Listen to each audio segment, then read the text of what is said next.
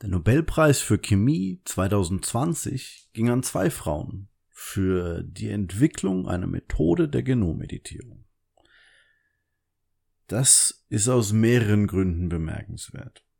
Es ist erstens bemerkenswert, weil die beiden Forscher, Emmanuel Charpentier und Jennifer Doudna, nur zwei von insgesamt fünf Frauen sind, die in der 120-jährigen Geschichte äh, je einen Nobelpreis in Chemie gewonnen haben. In meinen Augen eine traurige Tatsache, dass wir immer noch darauf hinweisen müssen, dass es beeindruckend ist, weil beide Frauen sind. Man sollte meinen, dass wir mittlerweile ein bisschen weiter sind, aber offensichtlich sind wir es wohl noch nicht. Deswegen muss man das anerkennen. Der andere und für mich viel wichtigere Grund ist das Thema, für das die beiden ausgezeichnet wurden. Und man kann annehmen, dass es das ist, wovor die beiden Preisträger geehrt werden wollen. Sie haben eine Methode entwickelt, mit der man Gene editieren kann, also verändern kann. Unseres oder auch das Erbgut von fast jedem Organismus hier auf Erden. Die potenziellen praktischen Anwendungen, sowohl in der Wissenschaft als auch in der Medizin, sind riesig. So riesig, dass ich es eigentlich nur passend finde, mich über mehrere Episoden mit diesem Thema zu beschäftigen, sodass ich zumindest in groben Zügen erklären kann, was die Forschungsgruppen dieser zwei Frauen erreicht haben. Der erste Schritt hierbei zum Verständnis ist, das Material zu kennen, auf das dieser Meilenstein der Forschung einwirkt, nämlich unser Erbgut, dessen Information in unserer DNS gespeichert wird.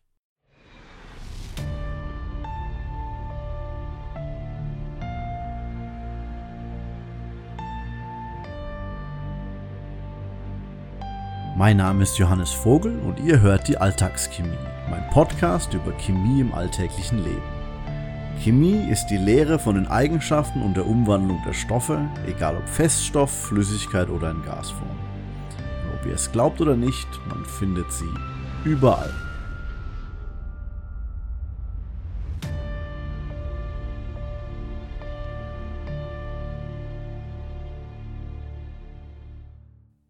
Damit man es erst so richtig wertschätzen kann, was die Professoren Charpentier und Doudna erreicht haben, muss man sich mit dem Genom und der DNS beschäftigen. Wobei DNS auch häufig DNA genannt wird, nach der englischen Abkürzung.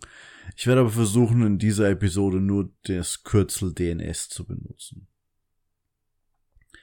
Wenn man jetzt über das Genom redet, meinen wir etwas, das man in allen lebenden Organismen findet.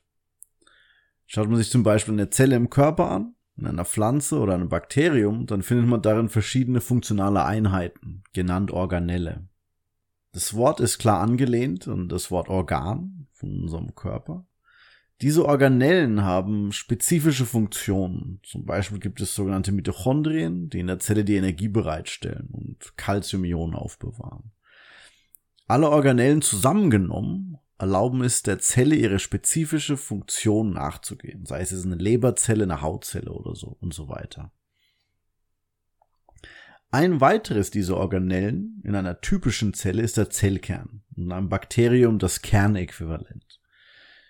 Diese beiden Organellen beinhalten das Erbgut des Organismus, das benutzt wird, um die Informationen zu kodieren, die den Organismus mitsamt all seiner Gewebeformen und Organe beschreibt dieses Erbgut beschreibt auch solche Sachen wie typische Zellfunktionen oder wie man Proteine herstellt, die lebenswichtige Funktionen im Körper erfüllen. Klassisches Beispiel hier wäre Insulin, das den Blutzuckerwert reguliert, oder auch Kollagen, das für strukturelle Integrität im Körper sorgt. Kurz, das Erbgut beschreibt die Essenz des Individuums. Die Summe allen Erbgutes eines Organismus nennt man das Genom. Dieses Gesamtpaket an Informationen, dieses Genom, muss irgendwie gespeichert werden. Und das wird mit einem Material namens DNS gemacht. Man hat vielleicht schon mal von Worten wie Chromosomen oder Plasmiden gehört. Das sind im Grunde geordnete Strukturen, die genutzt werden, um DNS möglichst effektiv in den Zellkern zu packen. Chromosome sind eng zusammengewickelte DNS-Stränge, die man in Tier- oder Pflanzenzellkernen finden kann. Typischerweise hat eine Zelle mehrere verschiedene Chromosome, Zum Beispiel wir Menschen haben in jeder Zelle 23 Chromosomenpaare, je eins von jedem Elternteil, also insgesamt 46. Äh, Fruchtfliegen dagegen haben nur vier Chromosomenpaare in jeder Zelle. Also ihr seht, es äh, verändert sich schon mal alles. Wenn man sich dann wiederum Bakterien anschaut, die haben gar keine Chromosomen, sondern DNS kreisförmig angeordnet. Diese Anordnung nennt man ein Plasmid. In der nächsten Episode werden wir uns anschauen, wie das alles zusammenhängt. Dabei werden wir uns auch anschauen, wie DNS übersetzt wird in biologische Funktionen. Aber bevor wir uns damit beschäftigen, ist es wichtig, dass wir uns erst die Struktur von DNS zu Gemüte führen. Ich sage das jetzt hier lieber gleich mal vorneweg. Ich finde die Struktur von DNS einfach nur der Hammer. Das Ganze hat so eine logische Schönheit. Dazu kommt noch eine spannende Geschichte, wie Watson und Crick die Struktur entschlüsselt haben. Alles drumherum und DNS selbst hat seine, ja, seine eigene Eleganz. Ich finde das alles absolut cool. Aber ja, genug Gefühlsduselei. Ich fange mal an mit der Beschreibung von DNS, indem ich sage, DNS ist ein sehr spezifischer Polymer. Falls ihr euch schon Episode 4 dieses Podcasts angehört habt, in der ich über Proteine geredet habe und erklärt habe, wie Proteine selber spezielle Polymere sind, dann habt ihr den anderen Zuhörern wahrscheinlich schon was voraus. Auf molekularer Ebene sind Polymere lange Ketten von sich wiederholenden Gliedern. Künstlich hergestellte Polymere auf Industrieskalierung sind in den meisten Fällen ziemlich simpel. Normalerweise ist es das immer wiederkehrende selbe Glied, das polymerisiert wird und eine lange Kette formt. Gute Natur dabei hat da aber ein paar mehr Tricks im Ärmel. Und DNS wiederholt nicht immer denselben Baustein, sondern hat vier Optionen verfügbar. Schauen wir uns dafür am besten in etwas mehr Detail die Molekularstruktur an.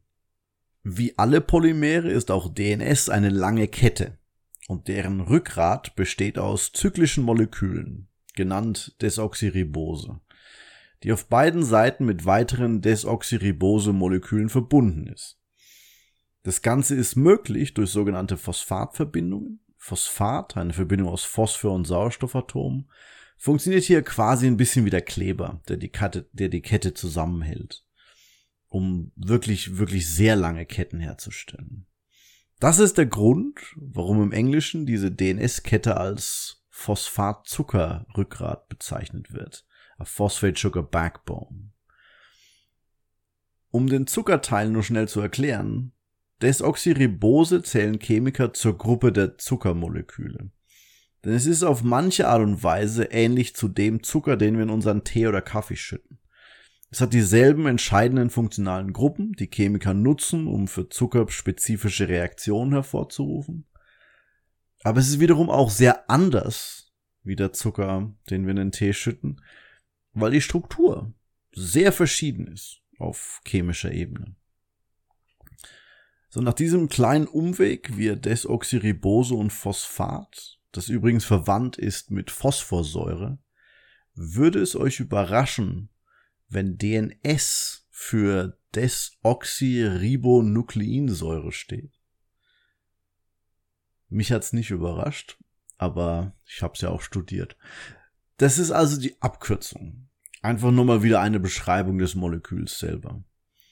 Dazu muss ich jetzt erst noch eine kurze Erläuterung geben. Heutzutage nutzen viele die Abkürzung DNA, habe ich vorhin schon erwähnt. Ich denke, das kommt von Hollywood-Filmen, die dann übersetzt werden, gedubbt, und die Übersetzer schreiben einfach DNA. Das A steht für das englische Wort Säure, nämlich Acid. Ansonsten eigentlich dasselbe Wort. Also Deoxyribonucleic Acid anstatt Desoxyribonukleinsäure. Ich werde jetzt weiterhin für diesen Beitrag hier DNS nutzen. So. Das erklärt also den Namen und es erklärt, wie DNS eine sehr, sehr lange Kette sein kann. Aber es erklärt noch nicht, noch nicht mal im geringsten Ansatz, wie DNS das Material sein kann, das unser Erbgut kodiert und im Mittelpunkt unseres Fortbestehens steht. Der folgende Abschnitt ist jetzt der, in dem all die Magie geschieht. Und außerdem legt er die Grundlage für die nächste Episode, deswegen hört genau hin, und kritisiert mich, falls ich es nicht gut genug erkläre, okay? Wir haben also diese langen Ketten, die wir das Phosphat-Zuckerrückgrat nennen. Aber das Rückgrat zu was genau eigentlich? Die besondere Sache mit diesen Desoxyribonukleinsäureeinheiten, sagt es mal zehnmal schnell, das Besondere darin ist, dass sie noch ein Extra-Teilchen haben, das ich bisher komplett außen vor gelassen habe. Es gibt nämlich nicht nur eine Art von Desoxyribonukleinsäuren, sondern viele. Und die Natur nutzt insgesamt vier verschiedene, die sich alle in einem bestimmten Anhängsel unterscheiden. Jetzt nutzen wir hier mal eine Analogie von einer Kette, die ich vorher schon einmal angebracht hatte in einer anderen Episode. Wenn jetzt jedes einzelne dieser DNS-Fragmente ein Kettenglied wäre, dann hat jeder Typ eine andere Dekoration angehängt. Sei es ein weiteres Kettchen, ein kleines, ein kleiner Stein und so weiter und so fort. Im Fall der DNS-Glieder ist diese extra Dekoration eine weitere chemische Struktur, die man eine Nukleotidbase nennt. Die ist neben den zwei Phosphaten auch an den Desoxyribosezucker an einer weiteren Stelle angehängt. Und wie gesagt, es gibt vier verschiedene davon. Diese Nukleotidbasen ich weiß, ich nutze das Wort gerade häufiger, aber das Wort ist echt nicht wichtig, sondern was die Dinger tun. Also nochmal von vorn. Wir haben diese Nukleotidbasen und das Tolle mit denen ist, die können miteinander Basenpaare formen. Es ist ein bisschen so, dass sie bestimmte Andockstationen für eine andere der drei Basen haben. Dieses Andocken funktioniert über Wasserstoffbrückenbindungen, über die ich schon mal in Episode 12 geredet habe, wo wir uns die Besonderheiten von Wasser angeschaut haben, um zu verstehen, warum Wasser essentiell für Leben auf unserer Erde ist. Aber lasst uns einfach in diesem Moment akzeptieren, dass Wasserstoffbrückenbindungen den Basen die Möglichkeit gibt, dass zwei Nukleotidbasen jeweils nah zusammenkommen, um ein sogenanntes Basenpaar zu bilden. Die docken quasi zusammen an. Im folgenden Abschnitt werde ich jetzt die Namen geben und sie dann mit einem Buchstaben abkürzen. Fokussiert euch einfach nur auf den Buchstaben, sodass wir die Analogie weiter nutzen können, die wir gerade formen. Das erste Basenpaar besteht zwischen Guanin, Abkürzung G, und Cytosin, C. Das andere ist zwischen Adenin A und Thymin T. Also G geht zusammen mit C und A zusammen mit T. Und jetzt wird's richtig interessant, denn was wir hier vor uns haben, ist im Grunde das Alphabet des Lebens, ja. Wenn man sich so eine DNS-Kette anschaut, mit diesen Zuckerphosphatbindungen, dann trägt jedes einzelne Desoxyribose-Teilchen so eine Base. Die Folge daraus sind verschiedene Sequenzen. Nehmen wir zum Beispiel mal eine Sequenz, zum Beispiel AGAATC. Wenn wir diese Sequenz im Zellkern finden, dann haben wir sofort die Komplementärsequenz, weil jede Nukleotidbase mit einer anderen ein Basenpaar formt. In diesem sehr simplen Fall hier wäre die Komplementärsequenz von AGAATC dann TCTTAG. Ihr erinnert euch, A bildet ein Paar mit T und G mit C. Und das ist genau das, was im Zellkern passiert. Jedes Chromosom erinnert euch, so heißen lange DNS-Stränge im Zellkern. Jedes Chromosom besteht nicht aus einem, sondern aus zwei DNS-Strängen, die miteinander gepaart sind und absolut komplementär zueinander sind. Sobald sich diese Paare zusammenfinden, wickeln, wickeln sie sich noch äh, zu einer helikalen Form zusammen und voilà, man hat eine sogenannte doppelsträngige Helix oder eine Doppelhelix. Doppel, weil zwei DNS-Stränge involviert sind. Ja, warum in einer Helix, also in einer Spiralform? Wie so vieles in Chemie ist das halt die stabilste Ausrichtung. Deswegen. Aber um das zu besprechen, es geht jetzt ein bisschen zu weit für dieses Format, deswegen vielleicht einen anderen Mal. Das Wichtige hierbei ist diese Basenbildung zwischen äh, Adenin und Thymin, also A und T, und Guanin und Cytosin, also G und C. Die beiden Forscher, James Watson und Francis Crick, waren federführend dafür verantwortlich, dass wir das alles über die Struktur von DNS wissen. Die Geschichte, wie die beiden in den 50ern darauf gekommen sind, ist absolut lesenswert und führte verdient zum Nobelpreis. Die beiden haben dabei einen fundamentalen Grundstein für unser Verständnis über das Leben auf dieser Erde gelegt. Was ich eben erklärt habe, ist das grundlegende Prinzip, wie jede Zelle ihre überlebenswichtigen genetischen Informationen kodiert. Platt gesagt, indem es aus diesen vier Basen, bei uns hier vier Buchstaben, sinnvolle Sätze formt, wobei Sätze hier eine Analogie sind für biologische Funktionen. Außerdem habe ich schon mal den ersten Hinweis gegeben, wie diese Informationen aus dem Zellkern herauskommen. Kleiner Tipp, indem die Doppelhelix kurzzeitig entpackt wird und man komplementär Kopien erstellt, die aus dem Nukleus herauskommen können. All das und noch ein bisschen mehr werde ich in der nächsten Folge besprechen, um zu verstehen, warum der Beitrag von Charpentier und Dudner zur Wissenschaft so revolutionär ist. Ich hoffe, ihr mochtet diese Episode und ihr werdet bei der nächsten wieder dabei sein. Falls ihr einen Kommentar hinterlassen wollt, dann schreibt mir doch auf Twitter unter alltagschemie oder schreibt mir direkt eine Mail unter chem.podcast.gmail.com. Falls es alles zu schnell war, habe ich die Information auch nochmal in die Show Notes gepackt. Hat euch die Folge gefallen, dann bewertet bitte meinen Podcast auf dem Medium eurer Wahl. Und damit sage ich Dankeschön und bis zum nächsten Mal.